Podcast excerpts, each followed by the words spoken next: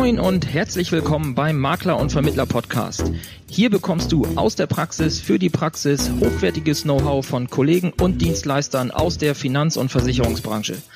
Du erfährst alles über die neuesten Trends auf dem Weg ins digitale Büro, bekommst regelmäßig vertriebliche Impulse und bleibst über die rechtlichen Rahmenbedingungen deines Alltags informiert. Dazu sprechen wir mit Spezialisten aus den verschiedensten Bereichen, egal ob Maklerbetreuer, Jurist oder Vermittler. Wir wünschen dir nun viel Spaß beim Makler- und Vermittler-Podcast. Herzlich willkommen zu einer neuen Folge des Makler- und Vermittler-Podcasts.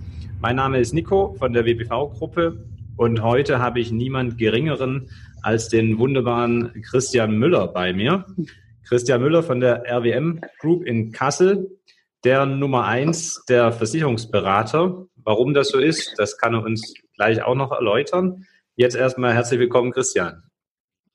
Ja, einen wunderschönen guten Morgen, Nico. Klasse und danke, dass es geklappt hat. Freue mich auf das Interview und bin jetzt mal ganz gespannt, wie wir das ein bisschen interessant gestalten können für die Vermittler und vielleicht auch für die Endkunden, dieses Gespräch. Und ähm, jetzt übergebe ich mal den Staffelstab wieder dir äh, rüber, so nach dem Motto, was ist denn jetzt von Interesse? Genau, also ich denke, da haben wir ein reiches Potenzial, aus dem wir schöpfen können. Aber ähm, vielleicht zu Beginn, die einen Hörer, die werden dich sicherlich äh, schon kennen und sich auf dich freuen, aber es gibt vielleicht auch den einen oder anderen, der noch nichts von dir gehört hat. Sie sind sicherlich die wenigsten, aber ähm, okay. Willst mhm. du vielleicht mal da uns kurz mit zurücknehmen und erzählen, wer bist du und wie war dein beruflicher Werdegang? Wie bist du in die Versicherungsbranche gekommen und was machst du da jetzt? Prima, danke für die, ähm, für die Frage. Insofern, es gibt ja immer das, den berühmt-berüchtigten Elevator Pitch. Wie stellt man sich vor? Und dann würde ich sagen 54, 115, 7. Und da fragt man sich, was ist das? 54 Jahre jung, 115 Kilo schwer, sieben Kinder. Das ist ein bisschen das private Alleinstellungsmerkmal. Aber das ist auch nicht das Kriterium, was mein, meine Vita geprägt hat. Also von Haus aus Diplomkaufmann, Informatiker und auch eine juristische Ausbildung und vor dem Studium gelernter Intensivfachkrankenpfleger. Jetzt fragt man sich natürlich, hoppla, wie passt denn das alles zusammen? Das hat jetzt weniger mit Entscheidungsschwäche zu tun, sondern eher mit Neigung und persönlichen Neigungen. Also mhm. angefangen hat die berufliche Laufbahn während meiner Zivildienstzeit und da hatte ich auch die Möglichkeit, die Krankenpflegeausbildung zu absolvieren. Und mein Studium habe ich mir finanziert eben halt als Fachpfleger für Intensivmedizin an der Universität Augsburg. Das war so in den 80er Jahren und das habe ich auch an Beruf ausgeübt, den ich also wirklich mit sehr viel Passion ähm, gelebt habe und wäre eigentlich auch fast in eine Medizinerkarriere gelandet, wenn nicht der Numerus Clausus oder der Medizinertest gewesen wäre. Okay, man kann nicht immer gewinnen und mit 32 ein Studium anzufangen, das fand mein werter Herr Papa nicht so amüsant und sagte, okay, entscheide dich bitte mal. Und dann habe ich mich erstmal für Betriebswirtschaftslehre an der Uni Augsburg entschieden.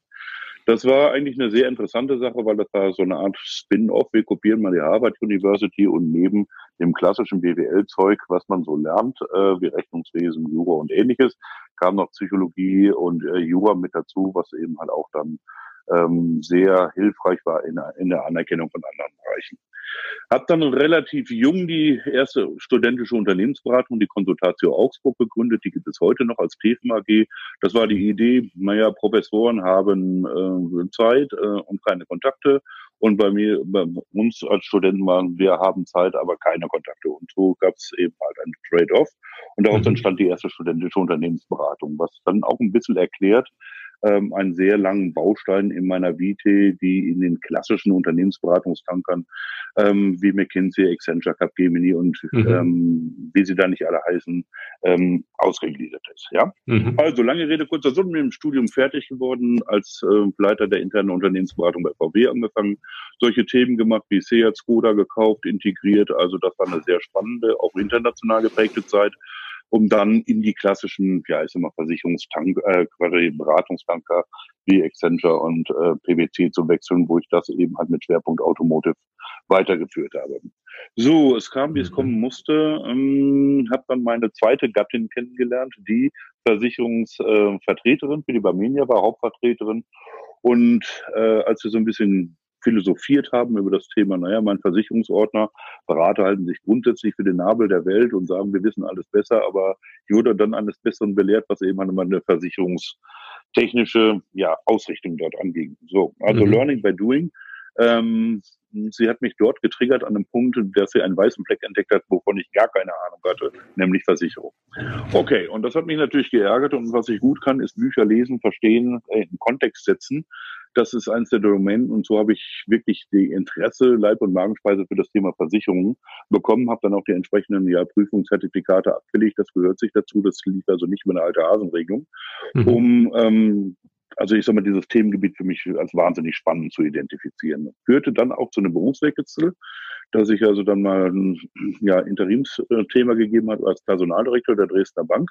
Und da hatten dann natürlich sehr viel mit der Allianz zu tun und das hat mir natürlich sehr geholfen, ähm, das Verständnis dafür aufzubauen. Das heißt also auch auf der Seite eines ja, Bankenversicherungsbereiches äh, zu arbeiten, die Insights zu sehen, zu sehen, wie eine Leistungsabteilung tickt, zu sehen, wie die Prozesse sind und IT äh, das habe ich dann also auch mitgebracht und vor zehn Jahren haben meine Frau und ich uns ähm, entschlossen, dann uns selbstständig zu machen, zunächst als Makler, um dann relativ früh zu sehen, dass wir eigentlich eher auf der Versicherungsberaterseite besser aufgehoben sind. Ja, und da stehen wir im Jahr 2020 mittlerweile und freuen uns eigentlich auch darüber, dass die Entscheidung, dass wir die so getroffen haben. Und ja, mhm. long story short told, that's it. Ja. Potsblitz, da äh, bringst du einiges an Erfahrung mit aus allen Bereichen und eigentlich so im, mhm. im Rückblick äh, ist es dann ja logisch, dass wenn ich mich mit Medizin auskenne, mit Recht auskenne, mit Unternehmensberatung, ähm, dann liegt ja der Versicherungsberater auf der Hand. Ne?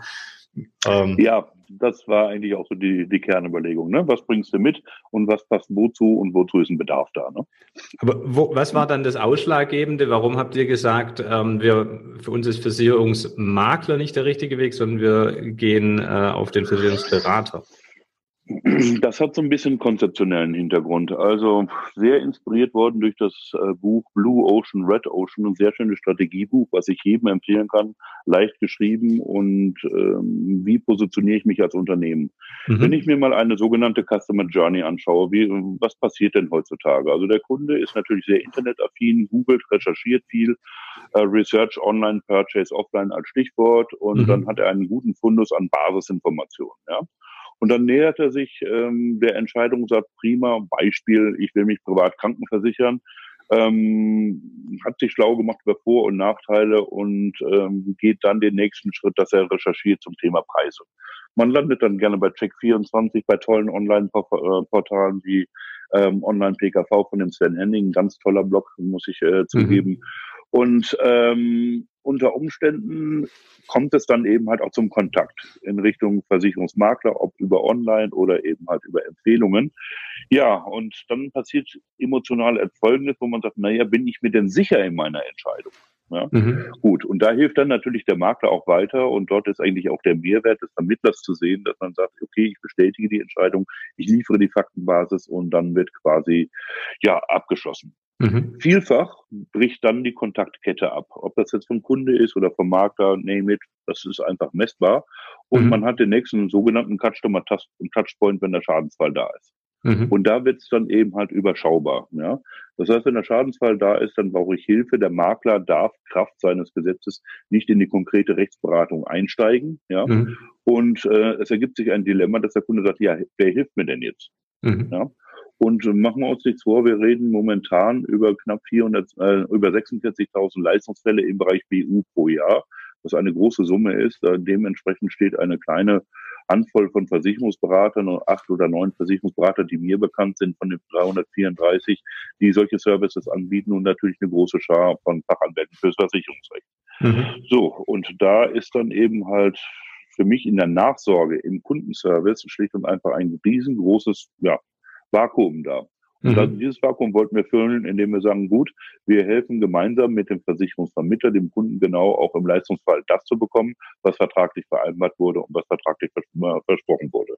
Lange Rede, kurzer Sinn. Wir erweitern schlicht und einfach die Vertriebskette, die vorne ist, ja, mhm. hinten über die Servicekomponente in der Nachsorgung und in der Umsetzung. Das ist die Basisidee gewesen und da ist der Wettbewerb überschaubar. Das heißt, das hat, da aus Wirtschaft oder sagen wir aus unternehmerischer, vertrieblicher Sicht habt ihr eigentlich erkannt, da gibt es einen Markt, der kaum bedient wird. Vorne im, beim Makler, da gibt es genügend Alternativen am Markt, aber sobald es dann genau. in den Leistungsfall geht, da ist, wird die Luft dünn. Und da habt ihr gesagt, das Absolut. ist eine Marktnische, da lohnt es sich äh, reinzugehen. Absolut, genau das war das Thema. Auch nochmal den, äh, den Anker zu dem Buch Red Ocean, Blue Ocean. In das Red Ocean wir ja, das ist, eine, das ist eine ganz tolle Empfehlung. Red Ocean Märkte sind dadurch geprägt, dass, sie, dass es ein Überangebot an Leistungsanbietern äh, gibt. Mhm. Und da wird gerne konkurriert über den Preis, über Wettbewerbsbarrieren, über, naja, positiv-negativ Kommunikation. Also da ist sehr viel Bewegung drin. Mhm. Während in dem Blue Ocean ja, also die Kollegen, die auch Leistungsfallbearbeitung machen, wir kennen uns auch persönlich, wir schätzen uns auch persönlich, die machen alle einen ganz super tollen Job. Das kann man nicht anders sagen. Aber da gibt's solche Animositäten wie mit Ellenbogen zu kämpfen, das gibt es da einfach nicht. Und mhm. das finde ich eigentlich auch ein sehr angenehmes Arbeiten und auch ein sehr angenehmes Miteinander, weil na, Ellenbogen oder ja, ich sag mal, mal vor Schienenbein treten, das ist nicht unsere Ausrichtung, das wollen wir nicht, das tun wir nicht. Ja, so kenne ich dich auch. ähm, in, okay. Jetzt, jetzt, habt ihr in, in zehn Jahren es dann geschafft, zur Nummer eins der äh, Versicherungsberater zu werden. Ähm, woran messt ihr denn diese Nummer eins? Warum nennt ihr euch die Nummer eins? Ja, also das ist natürlich ein Thema. Wenn man äh, das reinschreibt, dann muss man das auch beweisen können, und zwar anhand von Zahl, knallharten Zahlen, Daten und Fakten. Und ohne dass man sich dann eben halt abmannfähig macht, das hat etwas mit der Anzahl der Versicherungsberater zu tun, ja, die bei mhm. uns also tätig sind, ob jetzt mhm. fest auf der Payroll oder assoziiert. Mhm. Und bei 334 Versicherungsberatern haben wir ungefähr eine roundabout äh, ne, zwischen 10 und je nachdem 15 Personen. Ich denke, da kann man schon signifikant von der Anzahl der Personen reden, ähm, die quasi ähm, mit uns zusammenarbeiten oder unter dem Namen RWM Group zusammenarbeiten. Ja. Und insofern, das ist auch hart nachprüfbar. Alles andere fände ich absolut vermessen und arrogant zu sagen, wir sind leistungstechnisch die Number One. Nein, das kann man nicht messen. Alle Kollegen, die in dem Bereich tätig sind, machen einen super Job. Das möchte ich explizit betonen. Und jeder hat auch seine eigene Fokussierung und da ist man dann gut dran beraten zu sagen, also auch dort den Kontakt zu suchen und schauen, ob es im zwischenmenschlichen Bereich passt. Ja. ja. Also das ist so. Deswegen haben wir uns so ein bisschen vollmundig diesen Claim gegeben. Gackern gehört auch ein bisschen zum Geschäft. Gut, bei, naja. bei fünf Prozent des äh, Markts quasi an, an mhm. Marktteilnehmern äh, ist es ja dann von der Anzahl her durchaus berechtigt. Ähm, der, mhm. Vielleicht, wir haben ja viele Hörer, die auch ähm, ja noch jüngerer Jahrgang sind und vielleicht neu in der Branche sind, denen vielleicht die Abgrenzung Versicherungsberater zu Versicherungsvermittler noch gar nicht so geläufig ist. Also ich habe zum Beispiel, also das geht ja bis in die Gesellschaften rein, ähm, vor einiger Zeit mal ein neues Prospekt erhalten von einem Versicherer zugeschickt bekommen und da war dann auch die Rede von Sie als äh, der Versicherungsberater Ihres Kunden. Ähm, das habe ich dann mit einem kleinen Hinweis versehen, wir zurückgeschickt. Das durfte dann nochmal neu gedruckt werden. Aber man sieht, auch da äh, ist es nicht überall bekannt, ähm, dass Versicherungsberater eben ein geschützter Begriff ist. Vielleicht willst du das mal kurz umreißen. Was ist die Tätigkeit eines Versicherungsberaters? Was macht er so den lieben langen Tag und äh, was ist das Besondere? Genau, prima. Das ist äh, sehr schön, dass du das aufgreifst, das Thema, weil das Thema Begriffsvielfalt äh, ist auch auf der Versichererseite nicht bekannt. Also ich habe selber als Projektleiter bei einem großen Versicherungskonzern äh, das Thema IDD komplett von A bis Z äh, durchexerziert und bin dort auch in der Fachabteilung darauf gelaufen, dass also die Unterschiede Versicherungsberater, Versicherungsvermittler in der Tiefe, was denn das bedeutet, äh, nicht bekannt sind. Also dann will ich mal anfangen, ganz formell, das, das finden wir in der Gewerbeordnung 34d, da gibt es den Absatz 1 und den Absatz 2 und da ist eigentlich die Legaldefinition zu finden. Also theoretisch, also ein Versicherungsberater hat das Verbot, eben halt Cotagen vom Versicherer anzunehmen oder auch Bestandsprovisionen. Das mhm. heißt, wir sind in keinerlei Wettbewerb zu einem klassischen Versicherungsvertreter, Mehrfachagent, Assigurateur oder Makler. Ja, also das ist eigentlich der eine Punkt, ähm, der das abgrenzt. Das ist die Vergütungsseite. Die zweite Sache ist natürlich der Schwerpunkt. Was tue ich? Ja, wir mhm. haben theoretisch laut dem Gesetz die Möglichkeit, Nettotarife zu vermitteln. Aber das mhm. tun wir an der Stelle nicht, obwohl wir den Marktüberblick bei vielen Sparten haben, weil es würde uns vom Arbeitsablauf komplett zerreißen. Denn inhaltlich ist unsere Arbeit sehr nah dran an dem eines Fachanwaltes für Versicherungsrecht.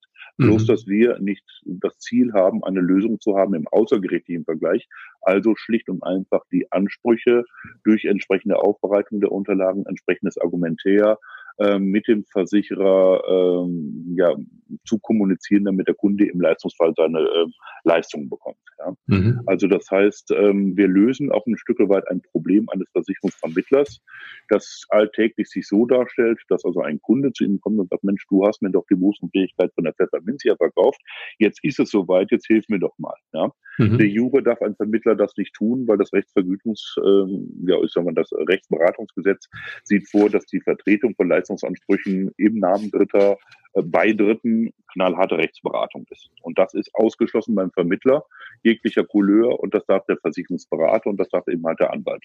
Der Versicherungsberater darf es außergerichtlich, der Anwalt darf es auch gerichtlich. Das mhm. ist also da auch nochmal die Fallunterscheidung. Mhm. So dass dann eben halt das Fragezeichen ist, wo der Versicherungsvermittler sagt, okay, hm, ja, ich hätte da eine Anwaltsempfehlung oder äh, ja, vielleicht habe ich einen kooperierenden Versicherungsberater, wie auch immer. Ähm, da kommt so ein bisschen Spannung auf zwischen Kunde und äh, Vermittler unter Umständen, weil der sagt, ja Mai, du hast das mir doch verkauft, ja, jetzt hilf mhm. mir doch auch da raus und der Vermittler darf es nicht, ja. Das, das kann ein kleines Dilemma sein, was auch auf die, die Kundenbeziehung belastet. Und genau da setzen wir dann auch an als Versicherungsberater und sagen, okay, alles wird gut, wir helfen dir ähm, über diese Klippen und kooperieren sehr eng mit Maklern zusammen. Ja, mhm. ähm, an der Stelle, weil da ist es eigentlich für uns eine logische Ergänzung des Services für einen klassischen Makler bzw. Vermittler. Also da vielleicht um da einzuhaken, kurz, das macht also für einen äh, Vermittler, der im Bereich BU, PKV, Unfall, das sind eure Schwerpunkte äh, hauptsächlich. Ja. Ne? Ähm, mhm. tätig ist, durchaus Sinn, entweder euch oder auch einen der anderen 300 knapp 50 ähm, Versicherungsberater als Kooperationspartner zu haben, um dann dem Kunden direkt eine Lösung anbieten zu können. Ähm, ja. Im Leistungsfall, dass man den Kunden eben nicht im Regen stehen lassen muss. Ähm, kann, kannst du da abgrenzen, wo die Rechtsberatung beginnt und wo die Kundenbetreuung aufhört im Leistungsfall? Also wie weit darf der Vermittler dann noch ja. gehen, bevor es dann äh, weitergeben muss? Genau. Das ist ja genau eine sehr sensible Schnittstelle. Vielleicht nochmal kurz zur Segmentierung. 334 Versicherungsberater stand äh, letzten äh, Monat und ähm, ungefähr die Hälfte der Versicherungsberater tummelt sich im öffentlichen Bereich. Das sind auch die wenigsten Ausschreibungen zu machen für Versicherungsschutz. Das ist ganz klar für Kommune, für Bund oder ähnliches vorgeschrieben. Also da ist ein Großteil der Versicherungsberater. Das mhm. heißt, das Segment, wo es wirklich Unterstützung geht, in, den Fällen, die du gerade charakterisiert hast, und dazu gehört ja auch durchaus PKV, äh, PKV Krankentagegeld, da ist eben halt der mhm. Markt recht überschaubar, ja, mhm. was das angeht. Also natürlich hat der Makler eine Treuhänderfunktion oder ja auch eine Sachverständigenfunktion. Da gibt es auch Rechtsprechung dazu und auch im VVG 5960er VVG, wo legal definiert ist, was ist eigentlich das Pflichtenheft eines Maklers. Ja? Mhm. Das, mhm. wenn man sich das mal anschaut, dann kommen andere sehr schnell zu dem Punkt, dass man sagt, gut, ich kann auch Unterstützungsleistungen in dahingehend anbieten als Makler, als Kundenservice, indem ich den Schadensfall melde, indem ich mir den Bogen äh, kommen lasse, indem ich vielleicht auch noch den Kunden unterstütze, bei seinem Arzt seine entsprechenden Patientenakten anzufordern. Und ab da ist der Punkt der Übergabepunkt. Mhm. Weil im Rechts, ähm, ja, Rechtsdienstegesetz steht explizit drinne, wenn ich mich als Person, ja, um die Leistung einer anderen Person, Klammer auf Kunde, Klammer zu, gegen Dritte, Klammer auf Versicherer, Klammer zu, kündige, äh, Quatsch, kümmere und die Interessenswahrnehme, dann ist es Rechtsberatung. Und da sind wir ganz klar in dem Bereich drinne, Anwälte und Versicherungsberater only. Also ja, da, wo da also in Interpretation reinkommen oder in eine Einzelfallschilderung. Genau, so ist es. Ne? Also wenn ich wirklich im konkreten Einzelfall sage, hier ist der Leistungsfall, das habe ich ausgefüllt, ich habe das Tätigkeitsbild für den Kunden erstellt und und und. Da sind wir in der Zone drin, wo auch die Vermögensschadenshaftpflichtversicherung, wenn es blöd läuft, des Vermittlers nicht mehr greift, ne? weil du dann Tätigkeiten machst, die nicht legal definiert sind nach Gewerbeordnung und auch nicht legal definiert sind nach dem Versicherungsvertragsgesetz. Ja. Da fängt also der Punkt an. Ne? Ja. Jetzt erleben wir das dann auch häufig in der Praxis, wenn wir Erstkontakt haben mit dem Makler, der sagt, naja, du bist ja Versicherungsberater, du bist Wettbewerb. Da sage ich nein, grundsätzlich nein. Das, das, wir sind eine Ergänzung. Und ähm, es, äh, also es wäre ein ganz schlechter Stil, wenn man dann in der Beratung sagen würde, naja, guck mal, da hat ja der Vermittler damals in Antragstellung da Käse gebaut. Das tun wir mhm. niemals. Mhm. Weil wenn wir so etwas entdecken könnten und machen wir uns jetzt vor, jeder Bäcker verliert beim Backen ein bisschen Mehl und es passieren eben halt Arbeitsfehler, Übertragungsfehler, das ist ganz normal. Mhm. Ja, äh, an der Stelle dann kriegt der Makler von uns natürlich vorher einen, einen Hinweis und wir würden dann auch sagen, Mensch, also jetzt äh, haben wir identifiziert, dass da bei den Gesundheitsfragen Bock geschossen wurde. Ähm, wir würden dann auch das Mandat auch ablehnen an der Stelle, ne? weil das wollen wir nicht, dass dort die Kundenbeziehung zwischen Kunde und Makler gestört wird und mhm. wir wollen auch auf keinen Fall dort eben halt justiziabel in der weiteren Fallbearbeitung auch gegen den Makler vorgehen, in Anführungsstrichen vorgehen müssen, weil man das identifiziert hat. Ne? Mhm. Also das ist ein Punkt, der immer sehr mm, schnell zu Diskussionsfläche führt. Also ganz im Gegenteil. Wir sind pro Makler, nicht kontra Makler. Also das muss man einfach mal wissen. Und wir nehmen auch keine Bestände weg, weil erstens sind wir technisch gar nicht dafür ausgerüstet mit dem Maklerverwaltungsprogramm. Wir haben eher quasi ja Software, wie sie Rechtsanwälte haben äh, zum Thema Aktenverwaltung. Ähm, das würden wir weder vom Know-how noch vom äh, vom Verwaltungsablauf noch von der Spezialisierung abdecken können und wollen, was ein Makler kann. Mhm. Und äh, wir haben natürlich den Vorteil, dass wir wissen, wie, wie, wie Vermittler arbeiten, weil wir selber auch in der Branche waren. Also insofern wissen wir, wie ein Versicherer tickt. Wir wissen also auch, ne, wie ein Makler oder Vermittlerunternehmen tickt. Und das ist dann schon sehr hilfreich zu wissen, dass man die gleichen Vokabeln spricht und dass man also auch das gleiche Verständnis hat von Abläufen. Mhm. Also ich denke, wenn, wenn du sagst, wenn da ein Bock geschossen wurde, dann lässt sich ja sowieso nicht ändern und dann ist es für mich auch als Vermittler, wäre es in dem Fall erstmal wertvoll, mit dir dann als Versicherungsberater darüber sprechen zu können, weil der Kunde wird früher oder später sowieso drauf stoßen und besser, ähm, ja, ich habe mich dann schon mal gedanklich damit auseinandergesetzt, wie man dann dem Kunden auch helfen kann und das wieder die Kuh vom Eis holt. Genau. Ja. Aber da auch nochmal auch noch mal ein Hinweis, da gibt es eben halt auch Möglichkeiten, sowas zu heilen, indem man sagt, okay, man dokumentiert nach oder man macht äh, Nachmeldung beim Versicherer, bevor man den Leistungsfall meldet. Da ist also ja. nicht Hopfen und Malz verloren. Äh, ja. Allerdings, wenn die Faktenlage hart ist, ich sag's mal als Beispiel, das hat man auch leider traurigerweise schon mal, wo, ja, ich sag mal, eine Krebsdiagnose gesichert, äh, ähm, ungefähr zwei Wochen vor Vertragsabschluss bei der BU äh, äh, diagnostiziert war. Der Kunde hat es eben halt nicht kommuniziert an der Stelle. Bei den Gesundheitsfragen steht, nee, ich bin nicht in ärztlicher Behandlung. Dann steht man im kurzen Gras, dann hat man natürlich ein Problem. Ja. Aber nichtsdestotrotz, wenn es andere Fälle sind, wo, das fand ich eigentlich auch einen sehr krassen Fall, da war also ein Kind, was eben halt nach, also erstmalig in der Beihilfe zusatzversichert worden sein. Man schaut in die Gesundheitsakte, stellt fest, Verdacht auf Hautkrebs und es stellte sich heraus, dass es ein Kodierungsfehler war und es war nichts weiter als ein etwas heftigerer Sonnenbrand. Da kann man dann natürlich da, da nochmal nachsteuern und sagen, nee, lieber Arzt, also wir hätten ganz gerne behandlungs- und beschwerdefrei oder eine Nachdokumentation in der Akte. So geht's nicht, weil da ergeben sich dann ansonsten Schwierigkeiten. Mhm. Also da sind also noch Möglichkeiten, um auch solche Themen durchaus im begrenzten Rahmen noch zu heilen, damit der Kunde zu seinem vertraglich verbrieften Recht der Leistung bekommt und äh, wir nicht also in komische VVA oder Betrugsprüfungsprozesse ähm, kommen, was auch äh, durchaus möglich sein kann. Ja. ja. Ja, da sprichst du einen ganz wichtigen Punkt an, nämlich die Frage, wann hole ich mir dann den Versicherungsberater im Leistungsfall mit ins Boot? Ich denke, ähm, je klarer auf den ersten Blick der Leistungsfall rein von der medizinischen Betrachtungsweise her ist, desto eher wird ja der Reflex sein, ach, dann stelle ich erstmal den Antrag und ähm, wenn dann die Ablehnung da ist, dann kann ich mir immer noch einen Versicherungsberater holen. Aber gerade das, was du schilderst, ist ja äh, der ganz wichtige Punkt. Ich muss im ersten Schritt, ähm, die, wenn, wenn ich den Verdacht selber hege, äh, dass eine Berufsunfähigkeit vorliegen könnte, dann äh, die kompletten Unterlagen erstmal sichten und prüfen, bevor ich dann schlussendlich einen Leistungsantrag stelle. Genau. Also da sprichst du einen sehr sensiblen Punkt an. Ne? Ähm, Hexen und Zaubern kann keiner von uns oder auch keiner von den Kollegen. Also je weiter der Prozess fortgeschritten ist, desto schwieriger ist eben halt die Manövriermasse. Ich will mal ein kleines Beispiel machen. Ideal typischerweise erfolgt dann der Anruf der Kontakt, bevor überhaupt der Leistungsfall gemeldet wird. Also wenn das ganze Thema, ich will es mal flapsig formulieren, jungfräulich ist, ja. Ja. Weil die Kette fängt eben halt mit der Leistungsfallmeldung an. Häufig kommt dann äh, zurück vom Versicherer, dürfen wir denn jetzt also quasi die Ärzte anschreiben und ähnliches. Und wenn dann angekreuzt wird, ich darf, dann fängt der Recherche seitens des Versicherers an. Das ist ein ganz normaler automatisierter Prozess. Und es gibt immer einen Versicherer, die sich auch an Fristen halten. Es gibt auch Fristen aus dem Sozialgesetzbuch, es gibt Fristen aus dem äh, Datenschutz und heraus. Aber es gibt auch Versicherer, die sagen, hey, erzähl mir mal alles, was gewesen ist von der Geburt bis jetzt an, damit mhm. ich mal recherchieren kann. Mhm. So, und wenn dieses Kreuzelchen gesetzt ist, dann ist der Rechercheapparat da, dann kann man nur in dem Fall gegen argumentieren und sagen, ah, da hast du was gefunden. Jetzt müssen wir durch einen kausal Gegenbeweis, ähm, ja, ich sag mal, darstellen, dass, es, dass du den Vertrag äh, doch geschlossen hättest unter diesen Bedingungen.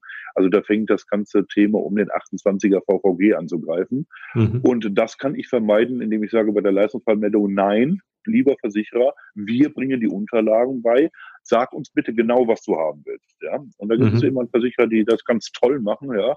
Aber es gibt dann immer auch Versicherer, die sagen, schicken Sie mir mal die, äh, ja, sag mal, die Auszüge der GKV der letzten 15 Jahre.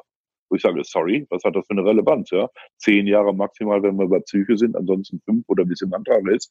Ihr dürft nicht alles fragen, auch wenn euch das interessiert, und ihr habt spezifisch zu fragen. Also fragt bitte spezifisch. Ja, und das ist dann häufiger der Punkt, wo man sagt, okay, man ist die erste, ja, ist mal der erste Filter zu dem Thema, wo wir sagen, die Informationen, auf die der Versicherer ein Recht hat, die liefern wir, qualitätsgesichert und auch innerhalb der entsprechenden Fristen, so dass wir dann also nicht eine große Scheunentor aufmachen von allen möglichen Informationen, die dann möglicherweise dazu führen kann, dass man gegen Dinge argumentieren muss, die eigentlich gesetzlich überhaupt nicht äh, ja, legitim oder auch gar nicht äh, relevant sind für die Beurteilung eines Leistungsfalls. Mhm. Ähm, lange Rede, kurzer Sinn, je früher in der Kette, desto höher die Chancen. So kann man es zusammenfassen. Okay, und äh, du hast jetzt so zwischen den Zeilen nochmal einen wichtigen Hinweis gegeben, ähm, schon im BU-Antrag eigentlich das richtige Kreuzchen zu setzen, ähm, eben ja. nicht die pauschale Zustimmung zur Einholung aller möglichen Informationen im Leistungsfall zu erteilen, weil es vielleicht äh, bequemer äh, klingt, sondern äh, das andere Kreuzchen zu setzen, dass wirklich der Versicherer im Einzelfall äh, sich die Zustimmung erst beim äh, Versicherungsnehmer einholen muss, ähm, welche ja, Informationen also, er benötigt. Ja, das ist wirklich ein äh, ganz, ganz wichtiger und entscheidender Dreh- und Angelpunkt. Je mehr, je mehr Wurfmaterial, so hat sich mein Anwaltskollege ausgedrückt, je mehr Wurfmaterial habe, ja, desto höher sind eben halt auch die Chancen, das auch umzusetzen. Und insofern, ich muss nicht ohne Not mehr Informationen preisgeben, die mir zu meinem Schaden gelangen können, als ähm, gefordert ist vom Vertrag und als gefordert ist vom Gesetzgeber heraus. Ja. Ja. Und weil ansonsten, je mehr Informationen ich habe, desto mehr muss ich kommunizieren, desto länger braucht die Zeit und das geht auch maßgeblich, das haben wir mal gemessen, äh, anhand der Durchlaufzeiten. Ja, es gibt von Franco Bornberg schöne Statistiken darüber, wie lange dauert ein BU-Fall im, im Normalfall.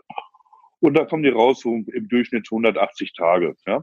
Also mhm. jetzt mal, ohne dass man jetzt ins Detail reingeht, dass es kürzere Fälle gibt oder längere, aber im statistischen Durchschnitt 180 Tage. Mhm. Und wenn man den Prozess so aufsetzt, dass man sagt, okay, spezifisch nachfragen und auch die Informationsflut minimiert, indem man diesen Prozess steuert, dann ist man durchaus in der Lage, diese Durchlaufzeiten, und das haben wir gemessen anhand von einer statistisch signifikanten Größe, ja, wo wir mhm. dann festgestellt haben, dann kommen sie von 180 Tagen auf 120 Tage. Das heißt, der Kunde hat im Regelfall 60 Tage früher den Leistungsanspruch. Und 60 Tage, das sind immerhin zwei Monate. Mhm. Ich denke mal, das dürfte von Interesse sein.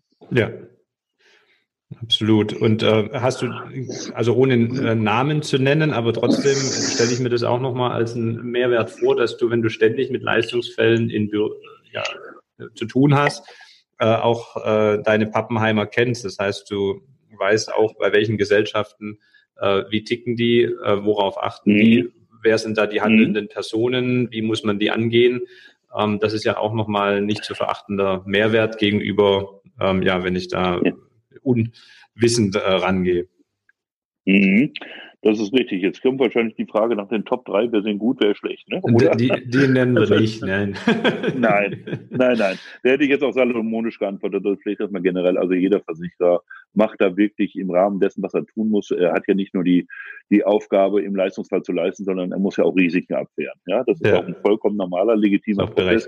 Ist auch regulativ vorgeschrieben weil ansonsten hätten wir Glücksrittertum und im Endeffekt könnte man die Policen überhaupt nicht mehr bezahlen. Ja. So, also das macht auch jeder Versicherer gut. Ähm, jeder unterscheidet sich so ein bisschen im Ablauf. Das ist auch legitim. Jeder Jack ist anders und jeder Jack ist auch äh, anders organisiert. Sind wir ja auch und unsere Mitbewerber haben ja auch andere äh, Stücke weit Abläufe. Ähm, was sind die größten Schwierigkeiten? Ich sag mal, die, die Top drei Schwierigkeiten im Leistungsfall. Mhm. Also, das fängt an beim Thema bei Selbstständigen. Und ich meine jetzt nicht das Thema Umorganisationsklausel, das ist gar nicht die Thematik, sondern es muss im Leistungsfall ja nachgewiesen werden, dass die versicherungstechnischen Bedingungen 172er VVG erfüllt sind, dass die medizinische Begründung da ist, das gelingt auch anhand von Diagnosen und ähnliches und welche Auswirkungen das auf das Geschäft hat.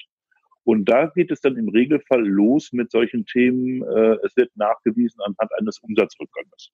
Ich will mal ein recht prominentes Beispiel machen, das uns sehr lange beschäftigt hat, was die Schwierigkeiten sowohl beim Versicherer als auch beim Versicherungsberater darstellt. Mhm. Man stelle sich eine Zahnarztpraxis vor und die Zahnarztpraxis Ehemann und Ehefrau. Und es gibt ja zwei Möglichkeiten, eine Zahnarztpraxis äh, auszugestalten. Entweder als Gemeinschaftspraxis oder eben halt als Praxisgemeinschaft. Mhm. Da sagt man, naja, was ist denn da der Unterschied? Ne? Das ist einmal nur das Wort. Nein, nein, das hat betriebswirtschaftliche Auswirkungen. Mhm. Das eine ist eine Gesellschaft bürgerlichen Rechts, ja, wo mhm. quasi zwei Leute in einen Topf reinwirtschaften. Und das zweite sind eben halt zwei Ärzte, die sich zusammengetan haben auf eigene Rechnung, aber nur unter eigenem Markenlabel. So, und jetzt stellt sich natürlich bei, bei dem ersten Fall, wenn man sagt GBR, dann ist ja die Gewinnverteilung, äh, kann man ja sagen, naja, am Jahresende setzen wir uns zusammen, machen wir 50-50, 30-50, mhm. obwohl die Leistung meinetwegen zu 70 Prozent von dem einen erbracht wurde und zu 30 Prozent von dem anderen. Mhm. Das kann auch durchaus seine Gründe haben, weil wenn man sehr viele Kassenpatienten hat, ist es so, dass es eben dass es dort Kriterien gibt, die dann es erlauben, so und so viele Kassenpatienten zu haben. Also in dem spezifischen Fall war es so, dass sie eben halt eine Gemeinschaftspraxis hatten, eine Gesellschaft bürgerlichen Rechts. Steuerlich haben sie 50-50 die Umsätze aufgeteilt, aber die, äh, die Ehefrau war so schwer erkrankt, dass sie also nur noch 20 Prozent direkt am Stuhl gearbeitet hat, dann hat sie noch 30 Prozent Verwaltungstätigkeiten gehabt. Vom Zeitvolumen her hat sie bestenfalls 50 Prozent dessen geleistet, was der Ehemann hatte. Mhm. Aber in den Steuerunterlagen stand drin, dass, dass die Zahlen gleich sind. So, und jetzt fangt man mal zu argumentieren, dass es eben halt betriebswirtschaftlich und in der internen Leistungsabrechnung dazu einem, ja, quasi drastisch reduzierten Leistungen äh, der Antragstellerin kam. Ja. Mhm. Vom Zahlenwerk her blieben die Umsätze konstant. Ja. Mhm. Von Stunden her ist es auf die Hälfte zurückgegangen, aber es hat sich nicht abgebildet in der Betriebswirtschaft. Ja. Und ähm, bei der Anzahl der Patienten konntest du eben halt auch keinen Rückgang messen, weil das ein hoher GKV-Anteil war. Und da fing die Diskussion an, da waren wir in schwersten betriebswirtschaftlichen Abgrenzungsproblemen drin, ja, die mhm. äh, dann auch mehrere vor Ort äh, Gutachten gehabt haben, bis hin, ja, zu einer Eskalation, bis wir dann zu einem glücklichen Ergebnis gekommen sind. Und das ist natürlich gerade bei Selbstständigen, gelingt mir der Nachweis in der Betriebswirtschaftslehre, dass ich auch versicherungstechnisch berufsunfähig bin. Und in solchen Konstrukten, und die gibt es ja häufig, ne, Gesellschaft bürgerlichen Rechts ist ja breiter, weiter verbreitet, als man denkt, ähm, da ist man dann schon in der Diskussion drin. Ja. Mhm. Also das ist zum Beispiel ein so ein Top-1-Thema. Oder das zweite Thema ist eben halt Psyche, psychiatrischer äh, Krankengeist. Mhm. Das Dilemma beispielsweise bei einer Depression ist dazu ungefähr, naja, knapp sieben Jahre brauchst, bis du eine, eine gesicherte Diagnose hast, dass das Thema äh, Depression sich in einer großen Depression äh, manifestiert hat. Das mhm. findet man sehr schön in der DRK Gesundheitsstudie. Ich glaube, das die ist von 2017, 2018 wieder, die das an einem großen Anzahl von Personenkreis validiert hat. So, und jetzt sitzt dir ein Mensch gegenüber, der körperlich unversehrt ist, ja, und der sagt, ich kann nicht mehr arbeiten, weil, weil ich Depression habe.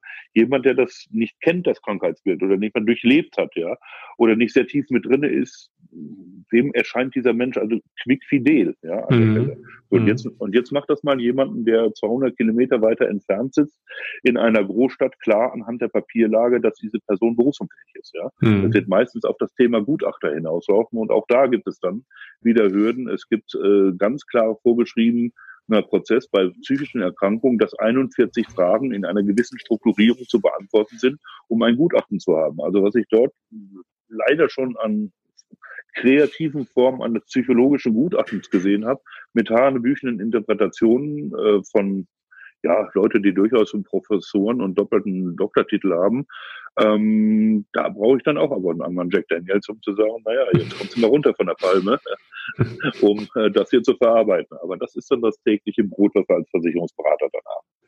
Und da merkt man, glaube ich, auch schon die Abgrenzung. Also sich ja. reinzufräsen in solche Gutachten, das ist, glaube ich, nicht so das klassische Kerngeschäft eines Vermittlers, wenn man das mal von einem Normalbetrieb ausgeht. Ja, und Absolut. da ist auch der Unterschied zu sehen. Ne? Und, und in dieser Eskalation, ich meine, man merkt, du bist da extrem tief drin und äh, die meisten Fälle schafft ihr ja dann auch ähm, außergerichtlich äh, zu lösen. Ja. Aber wenn es dann so ein Beispiel gäbe, wo, wo man sagt, es geht nicht mehr außergerichtlich, habt ihr dann auch wieder Kooperation mit Rechtsanwälten, die dann den ja. äh, gerichtlichen Weg beschreiten? Also dass quasi ein Vermittler weiß, ich muss mich jetzt nicht entscheiden, nehme ich einen Versicherungsberater oder einen Rechtsanwalt, ähm, sondern es ist eigentlich eine durchgängige ja. Kette. Ja, also was wir grundsätzlich raten, also bei Abschluss eines, äh, und ich sag mal, wenn der Leistungsfall da ist, die erste Frage, die wir dem Makler stellen, ist, hat der Kunde eine Rechtsschutzversicherung? Nicht um uns zu bezahlen, da kann ich, komme ich gleich nochmal drauf, sondern äh, um eine zweite Option im Fall, dass der Versicherer ablehnt, noch mal eine Chance zu haben, einen Fachanwalt für Versicherungsrecht zu finanzieren, um dann auch in die gerichtliche Stufe reinzugehen. Ja? Mhm. Weil das ist, das ist vielleicht auch schon mal ganz interessant zu wissen. Ähm, vielfach geht man ja davon aus, jetzt hat man eine Rechtsschutzversicherung und jetzt habe ich einen BU-Leistungsfall und die Rechtsschutzversicherung zahlt. Mhm. Nein, der Versicherungsfall tritt dann ein, wenn der Versicherer ablehnt. Das heißt, in der Antragstellung hast du vielleicht im bestenfalls die Möglichkeit, über eine Rechtsschutzversicherung eine Erstberatung für 199 Euro plus äh, mhm. Umsatzsteuer zu bekommen, um eine erste grobe Indikation eines Anwalts zu bekommen, naja, haben wir Chancen oder haben wir nicht Chancen. Mhm. Aber die konkrete dann Rechtsvertretung, außergerichtlich, die geht dann erstmal äh, aus dem Portemonnaie des Kunden heraus, ja. Und mhm. dann wird eine Dienstleistung geschuldet und nicht ein Erfolg geschuldet. Und insofern äh, grenzt sich das da ab. Lehnt der Versicherer ab, und sagt, nein, sie sind nicht berufsunfähig. Und äh, man sagt, nee, ich hab, sehe aber durchaus gute Chancen, weil erstens, zweitens, drittens, dann mhm. würde die Rechtsschutzversicherung also auf den, ähm, den Anwalt zahlen. Und das ist ein wesentlicher Unterschied im Verständnis, ähm, wann der Versicherungsfall ist. Fazit, ähm, erster Schritt ist immer fragen, hast du eine Rechtsschutzversicherung? Nein, dann bitte zu deinem Makler gehen, eine Rechtsschutzversicherung abschließen, weil wenn wir nicht gewinnen sollten, ja, Klammer auf, hoffen wir nicht, Klammer zu, dann hast du nochmal eine zweite Chance. Und ich glaube, das ist eigentlich auch eine ganz gute, robuste Beratungsempfehlung, die man diesbezüglich geben kann, wo man mhm. dann auch sieht, dass eben der Vermittler und auch der Versicherungsberater zusammenarbeiten. Ne? Mhm. Ähm, und gibt es aus deiner äh, Sicht als Versicherungsberater denn äh, Vor- oder auch Nachteile, ähm, ja, wenn ich direkt zu einem Rechtsanwalt gehe, so denn dieser qualifiziert ist dafür, weil er sich eben auch auf BU-Leistungsfälle spezialisiert hat? Gehen wir mal kurz formal die, also, also ich muss ganz ehrlich sagen, es gibt viele sehr gute Fachanwälte für Versicherungsrecht, die das ganz brillant machen. Mhm. Aber es gibt eben halt auch den Bereich Leute, die sagen, naja, ich kann es äh, und ich versuche es, ja. Gehen wir mal kurz die juristische Ausbildung durch. Juristische Ausbildung ist erste, erstes und zweites Staatsexamen, ja. Da hat man im ersten und auch im zweiten Staatsexamen null, und ich betone es nochmal, null Stunden Vorlesung zum Versicherungsrecht. Ja? Mhm. Der Fachanwalt für Versicherungsrecht besteht darin, dass ich also fünf Tage Fortbildung mache, wovon das Thema Berufsunfähigkeit einen halben Tag ausmacht. Das mhm. heißt, in der rein theoretischen Ausbildung, wenn ich weder in der Assekuranz gearbeitet habe, noch irgendwie Zusatzqualifikation gemacht habe als Versicherungsvermittler oder ähnliches, basiert schlicht und einfach die Fachkenntnis auf einem halben Tag Fortbildung. Mhm. Die kann übrigens jeder belegen. Du, du könntest auch sagen, Mensch, ich setze mich jetzt fünf Tage in den Kurs rein, Fachanwalt für Versicherungsrecht. Du darfst zwar nicht die Prüfung machen, mhm. aber wenn du das äh, mitmachst, hast du den gleichen Wissensstand. Ja. Und dann mhm. kommt es natürlich eben halt sehr stark auf die Erfahrung an. Mhm. Fachanwalt für Versicherungsrecht, der mehrere Leistungsfälle gemacht hat und äh, also kommuniziert hat, der ist äh, sicherlich sattelfester, als wenn jemand sagt, ich schraub's mir jetzt aufs Schild und häng's ins Internet und ich kann es auch. Ja. Mhm. Jetzt muss man dazu wissen, jetzt, ähm, das ist einfach nur eine sachliche Beobachtung, wann, äh, wann verdienen Anwälte Geld. Sie verdienen dann meistens Geld, wenn es vor Gericht geht. Ja, weil mhm. ich habe einmal eine Termingebühr, 1,3, mal Streitwert in der außergerichtlichen, aha, und im gerichtlichen Verfahren kommt nochmal eine Termingebühr 1,5 dazu und und und. Ab da fängt es an lukrativ zu werden, so dass ich eben mal so den einen oder anderen erwischt habe, der es darauf hinauslaufen lässt, dass er Versicherer ablehnt, um dann den Gerichtszahl zu ziehen. Mhm. Ja, wir dürfen, wir dürfen es nicht. Wir wollen eben halt das gesamte Thema außergerichtlich einigen. Und das ist eigentlich auch ein wesentlicher, kann ein wesentlicher Unterschied sein. Ich unterstelle den Kollegen gar nichts an der Stelle. Ähm, kann nur sagen, dass, dass die Unterschiede, ja, ich sag mal, im Geschäftsmodell sind. Ja. ja. Abgesehen davon sind äh, Fachanwälte für Versicherungsrecht sehr stark an das RVG gebunden oder pflichtweise gebunden. Ja. Da haben wir ein bisschen mehr Freiheitsgrade äh, in unserem Pricing-Modell. Und ähm, wer die Vergütungsordnung kennt, der weiß, aha, Streitwert mal ähm, ja, Erhebungssatz gibt dann ähm, eine Summe X und die ist zu zahlen. Ja? Und zwar, ich sag mal, nach der Mandatierung hat das, hat das Geld den, den Besitzer zu wechseln. Unabhängig ja. und es ist nur eine Bemühung äh, geschuldet und kein Erfolg. Ja, das heißt also, du mandatierst jemanden, du bezahlst ihn dafür. Wer bestellt, bezahlt auch. Das ist ein ganz normales Prinzip, was wir aus der Eckkneipe erkennen. Ja, und dann äh, geht das Thema los mit, ja, ich sag mal, ungewissem Ausgang. Hoffentlich natürlich mit dem Erfolg für den Kunden, aber das ist nicht immer gesagt, ne? je nachdem, auf welche Schwierigkeit man läuft. Ja, ja und da sind wir, das, hm, Da, da sprichst du eigentlich den, den wichtigen Punkt an, den glaube ich dann auch viele äh, Kunden erstmal davon abhält, wenn man ihnen empfiehlt, äh, nimm dir äh, einen Rechtsanwalt für die Schadensfallbegleitung, dass sie dann merken, dann müssen sie erstmal finanziell in Vorleistung gehen, ähm, ja. mit ungewissem Ausgang. Ähm, weil ich mhm. denke, also von der Qualifikation her, es gibt äh, zumindest hier unter unseren Podcast-Gästen auf jeden Fall sehr qualifizierte Rechtsanwälte, die da einen super Job machen. Aber äh, wie du richtig sagst, da gibt es natürlich eine große breite Masse wahrscheinlich, die äh, das nicht jeden Tag macht. Ähm, das ist der mhm. andere Punkt. Aber ähm, geh doch gerne mal auf den Punkt ein, wie regelt ihr denn die Vergütung äh, beispielshaft? Mhm. Wo ist da der Unterschied? Ja, das kann ich sagen. Also, also, der Prozess fängt bei uns an und das machen auch viele Kollegen und auch Rechtsanwaltskollegen oder Versicherungsberaterkollegen, die sagen, okay, die Erstberatung ist erstmal kostenfrei. Wir hören uns erstmal in dem ersten Telefonat an, wo ist denn jetzt eigentlich die Sachlage? Ja, das heißt, äh, da wollen wir evaluieren, ob wir Risiken haben im Bereich vorvertragliche Anzeigepflichtverletzung. Wie sind die Chancen, dass man berufsunfähig wird? Ne? Manchmal sind die auch äh, äh, wird Arbeitsunfähigkeit mit Berufsunfähigkeit verwechselt, so dass man dann mhm. eigentlich nach, nach der ersten Stunde ein relativ klares Bild hat, okay, wo könnte die Reise hingehen? Das heißt, man kann das eben halt abschätzen. Mhm. Sollte ich zu dem Ergebnis kommen, dass ich sage, okay, prima, wir haben Herausforderungen beispielsweise im selbstständigen Bereich, aber wir haben keine Risiken im Bereich vorvertragliche Anzeigepflichtverletzung, dann stehe ich auf dem Grundsatz, wer berufsunfähig ist, braucht Geld, der hat kein Geld. Mhm. Also machen wir dort, das ist ein mögliches Modell, das Angebot und sagen, okay, wir übernehmen die Mandatierung, ja, und äh, wir stellen nur dann eine Rechnung, wenn der Versicherer geleistet hat. Wenn der Versicherer nicht geleistet hat, gibt es keine Rechnung bei uns. Ich denke mal, das ist ein faires, faires Angebot und dann ist das eben halt in Abhängigkeit von quasi ähm, das, was quasi äh, als Berufsunfähigkeitsrente gezahlt wird, dann einigen wir uns auf einen Betrag. Äh, mhm. wo der Kunde sagt, okay, das ist die Flatrate und ich denke mal, die Flatrate ist nur dann fällig, wenn der Versicherer leistet. Leistet der Versicherer nicht, greift die Rechtsschutzversicherung, geht es an den Fachanwalt für Versicherungsrecht und der Kunde hat also keine zusätzlichen Nöte, weil ähm, das ist schon extrem belastend, wenn man äh, existenzielle Ängste hat im Bereich der äh, ja, Existenz. Das kann einen schon den Schlaf kosten und da wollen wir nicht ein Problem verschärfen, indem wir sagen, okay, jetzt wechseln erstmal x tausend Euro den Besitzer und dann fangen wir an zu arbeiten. Das ist so ein mhm. bisschen unsere Hausphilosophie hier.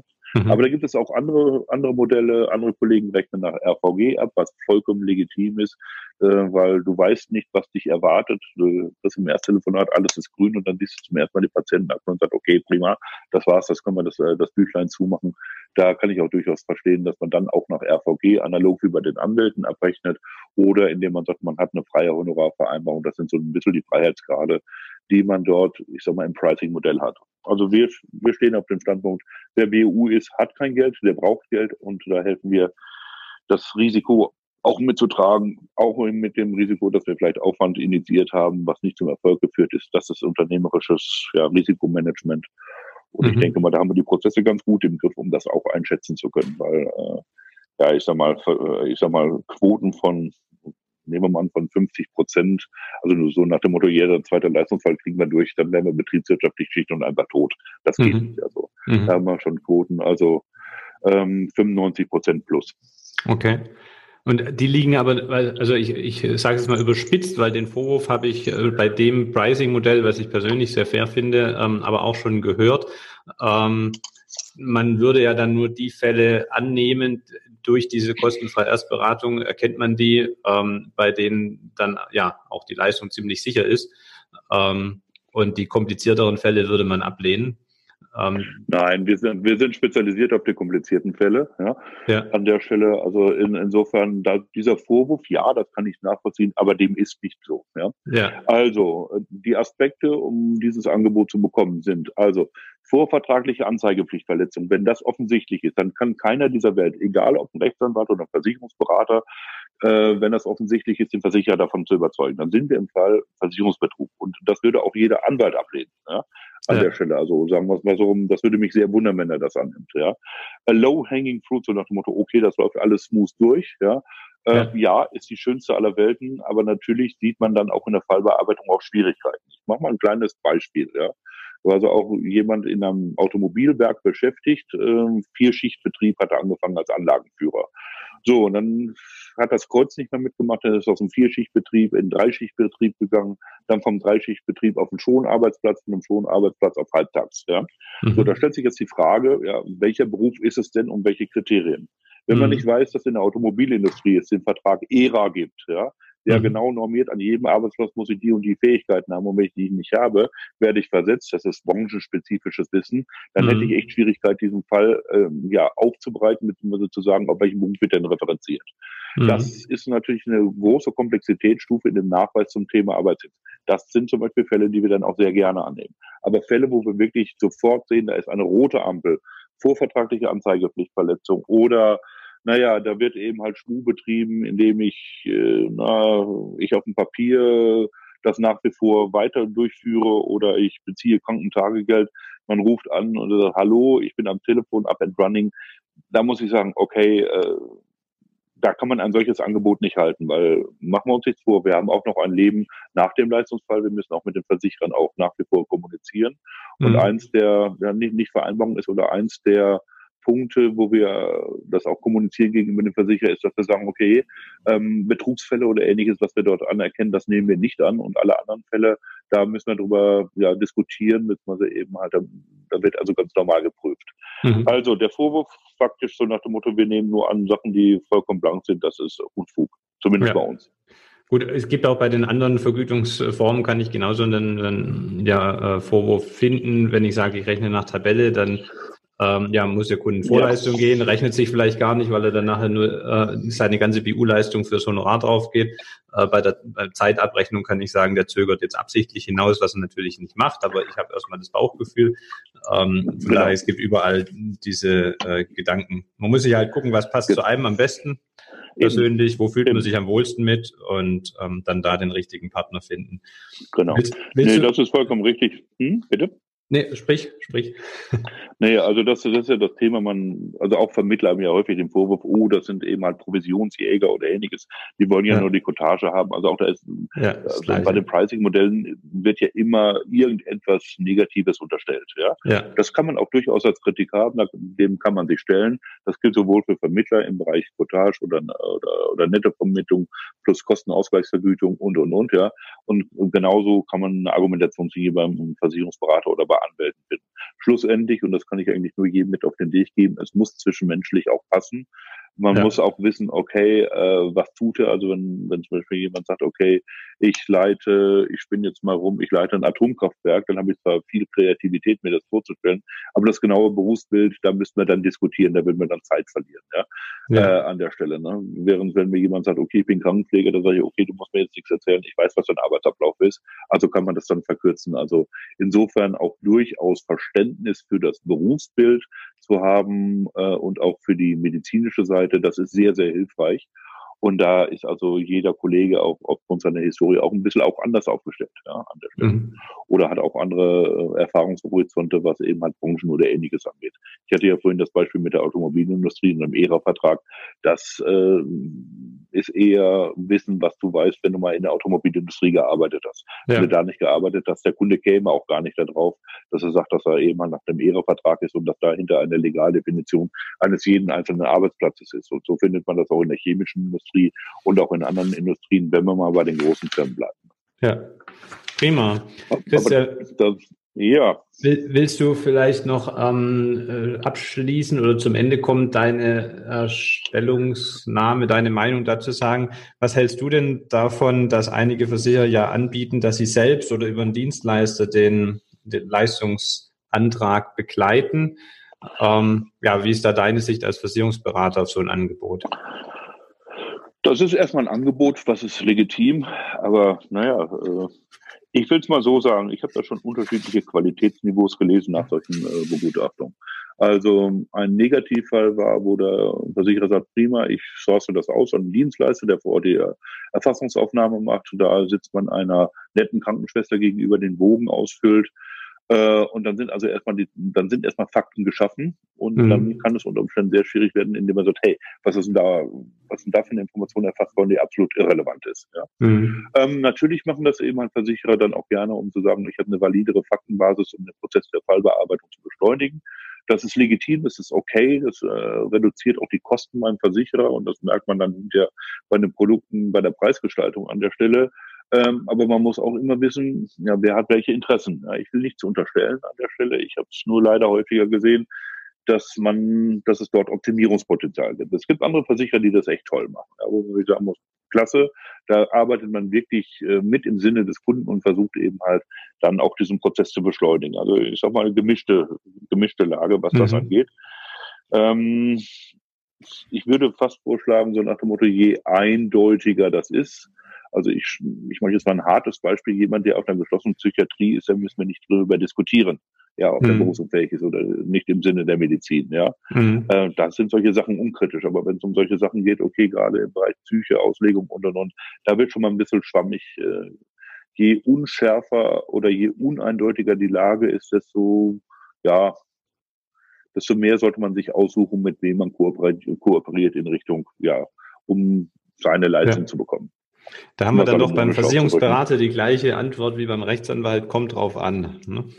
Nö, kommt nicht drauf an. Ich will, ich will jetzt nur nicht ein Schriftstück haben nach UWG, dass ich hier, hier Dinge verbreitet habe, die ich also faktisch nicht beweisen kann. Ja. ja. Also das ist also reiner Selbstschutz für Rechtsanwalt schreiben. Ja. Also ansonsten äh, beim, beim Bier und beim Gin Tonic gerne mal off the records. Ja. ja. Prima. Also Christian, äh, ganz herzlichen Dank für den Einblick in dein Fachwissen, in deine Arbeit und ähm, denke für jeden Versicherungsvermittler und Makler und äh, ja für unsere Hörer ähm, wichtige Informationen, um für sich selber mal zu überlegen, ob es Sinn macht, in Zukunft in Biometrie-Leistungsfällen ähm, sich einen Versicherungsberater einfach mit ins Boot zu holen. Ich denke, das ist auf jeden Fall eine sehr wertvolle, sinnvolle Sache. Und ähm, vielleicht kannst du abschließend, hast du für unsere Hörer als sehr belesener Mensch ähm, auch eine Buchempfehlung, du hast Blue Ocean, Red Ocean schon erwähnt. Ähm, hast du auch eine Empfehlung in Richtung BU oder ja, Leistungsfall? Äh, Thematik, ein Fachbuch, was du da ans Herz legen kannst? Ja, ja, also das ist natürlich die klassische Bibel, die auch jeder Versicherungsberater da im, äh, Schrank stehen hat oder im Schrank stehen haben sollte. Das eben halt von dem Jochen Neuhaus, der hat also mehrere Bände rausgebracht.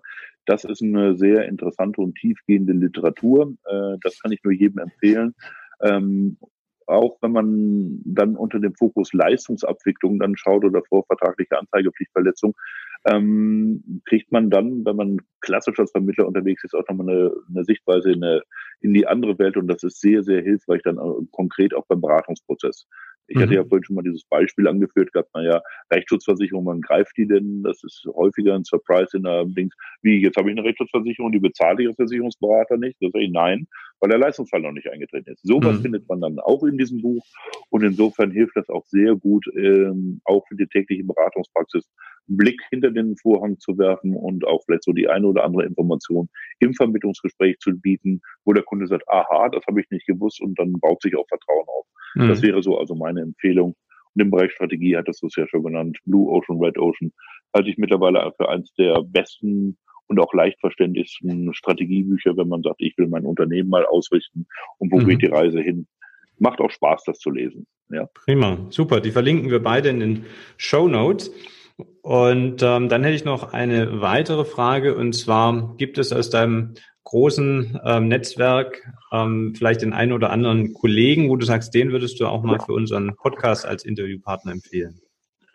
Ja, da fallen mir jetzt eigentlich spontan mal, also wenn ich dich richtig verstanden habe, suchst du ja auch interessante Themen, ja, ja. Ähm, und auch die mal so ein bisschen nicht ganz äh, den, den klassischen Mainstream-Geschäft abdecken. Also da fallen mir eigentlich zwei ein. Das ist also einmal der Patrick Oliver Ott, der Patrick mhm. Oliver Ott ist also ein Makler, der sich sehr stark auf das internationale Geschäft Expatriates äh, beschäftigt hat. Ähm, wir kennen uns alle wunderbar aus mit den Rechtsformen in der Bundesrepublik, aber wie ist mit dem Krankenversicherungsschutz in den USA? Wie ist es, wenn jemand entsendet wird? Wie ist es eben halt, wenn mit dem Thema Altersvorsorge Richtung USA oder Südamerika, da kommen wir schon in Spezialgebiete rein und das macht der Patrick Oliver Ort mit Brillanz, äh, was, was diese Thematik angeht. Mhm. Also wer mal so ein bisschen den internationalen, internationalen Rahmen abklopfen soll und da jetzt, das wird wirklich spannend, kann ich nur den Patrick Oliver Ort empfehlen. Dann habe cool. ich noch eine zweite Empfehlung, das ist der Dr. Bernd Schlemann, Schlemann Finanzberater. Warum? Der Bernd äh, ist äh, jemand, der über einen, der hat eine ganz tolle Webseite, die unheimlich informationsreich ist, wo ich sagen würde, hm, okay, das ist für mich so eine Art Fachwiki, da gucke ich auch gerne und sehr häufig auch rein. Und Bernd verfügt eben halt auch äh, über auch über ein sehr breites Wissen eben halt im Bereich der Biometrie und auch im Bereich der ja, der Anlagegestaltung, was also in der Kombination eher selten ist. Und ähm, der wird sicherlich auch aus seiner breiten äh, äh, ja, ich sag mal, Erfahrungspraxis ähm, sicherlich das eine oder andere äh, interessante Finding haben äh, als Topic. Äh, da würde ich auch empfehlen, dort mal einen Anruf zu riskieren oder wir einen Podcast zu machen. Cool, prima. Herzlichen Dank. Da werde ich die beiden mal äh, kontaktieren. Und vielleicht könnt ihr dann. Schönen Grüße aus. Genau. Das mache ich gerne und vielleicht könnt ihr, liebe Hörer, dann äh, da auch wieder spannende Geschichten hören hier. Ähm, in dem Zuge übrigens letztes oder nicht letztes Mal, aber vor ein paar Folgen habe ich äh, darauf hingewiesen, ähm, dass die Legende ja besagt, dass man, wenn man eine uns eine positive Rezension gibt, dann ein äh, Kessel voll Gold in seinem Keller findet. Ähm, da gibt es zwei Kandidaten für. MJ1186 hat geschrieben, sehr guter Podcast. Es gibt immer wertvolle Impulse für das eigene Unternehmen und spannende Einblicke in den Alltag erfolgreicher Kollegen.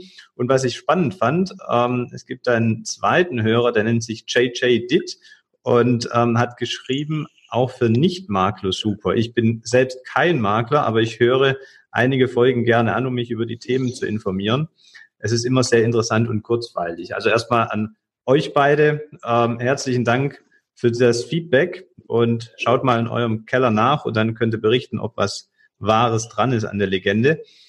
Und ähm, dann äh, an euch, liebe Hörer, nochmal der Aufruf. Wir freuen uns tierisch, ähm, wenn ihr uns eine, ein Feedback gibt über iTunes oder auch gerne bei Facebook, ähm, weil dann wissen wir, äh, ob wir hier das Richtige tun für euch und ja, ob das bei euch ankommt und ob ihr hier einen Mehrwert durch habt. Und ja, Christian, ganz herzlichen Dank nochmal für das nette Gespräch. Und ähm, Danke sehr. Was, was machst du jetzt heute noch? Oh, ich habe interessante Themen noch am Schreibtisch.